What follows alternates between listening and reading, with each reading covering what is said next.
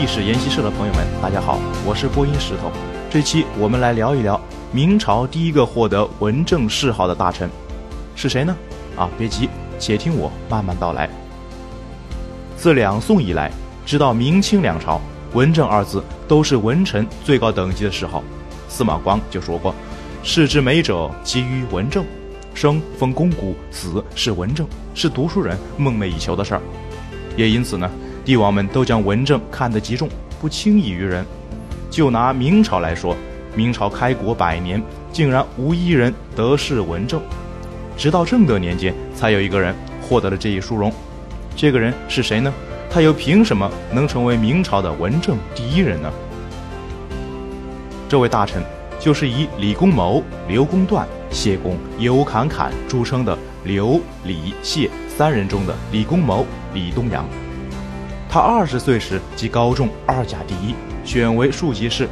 弘治朝入内阁，历任礼部尚书、户部尚书。正德年间又加封为少傅兼太子太傅，可谓是平步青云。但是大明朝的高官为数不少，李东阳有何特别之处，能够脱颖而出，获得文正这一谥号呢？其实李东阳虽然闻名颇盛。但是施政能力却并不强，他自己也承认，吾与文翰颇有一日之长。若经济事，须归介夫。这个介夫啊，就是指杨廷和。而当时的另一个大臣王琼，更是在自己的笔记中嘲讽李东阳，对于当时的胡虏外患束手无策。更何况在正德初年，太监刘瑾刚刚得势的时候，众大臣一起上书请求诛杀刘瑾。其他大臣都群情激愤，只有李东阳一个人态度暧昧。这次行动也最终失败了。刘瑾用事期间，李东阳也落了个依附阉党的大污点。为了明哲保身，他竟然在草拟的圣旨中夸刘瑾刚明正直、为国除弊。这样的人怎么能配得上“文正”二字呢？也正因为如此，当时啊，有人就做了首打油诗嘲讽他，说。文正从来是藩王，如今文正却难当。大风吹倒梧桐树，自有旁人论短长。其实细细想来，李东阳能获得文正谥号的缘由，其实啊颇为复杂。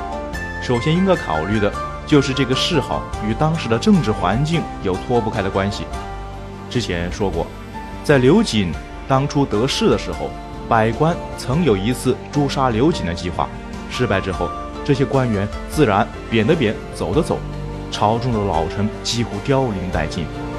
待刘瑾被千刀万剐，官场上又是一次洗牌。在这个经历了两次换血的正德朝局，李东阳已经是少见的不倒翁了。全燕刚刚垮台，在这个朝政混乱、动荡不安的时期，必须使得局势能够迅速的安定下来。因此。内阁的稳定就成了重中之重，而内阁首辅兼三朝老臣李东阳正是内阁的主心骨，他资历极高，名位啊也很高。如果他能够安于阁位，全力支持武宗皇帝，那么对于朱厚照来说，无疑是非常有利的。因此，为了获得以李东阳为代表的内阁的支持，朱厚照频繁地给李东阳等成员加官进爵。这种态度说难听点儿，其实就是笼络人心的意思。无论李东阳怎么上书请求治事，这个正德皇帝朱厚照啊，就是坚决不同意。实际上，李东阳是真心不想干了。他身体不好，脾虚且经常流鼻血，还有多年的老痔疮。据他自己说，他身体羸弱，以至于上朝时一阵大风啊，竟吹得他立志颠扑，差点摔了一跤。因此啊，坚决要求朱厚照批准他退休。但朱厚照可不管李东阳怎么想，毕竟。他对李东阳深情挽留的态度，不仅仅是做给李东阳一个人看的，更是做给满朝文武看的。像李东阳这样的老资格高官，实在是当时正德朝的一块活招牌。对李东阳等老臣如此慰留，不仅能够稳固朝局，同时也可借此向大臣们传达出皇帝的态度。他愿意缓和与大臣们的关系，同时也希望大臣们能一心一意地辅佐自己。于是，李东阳的官位反而越升越高。得封特进左柱国后，又兼使大学士封，获赐诰命，可谓位极人臣。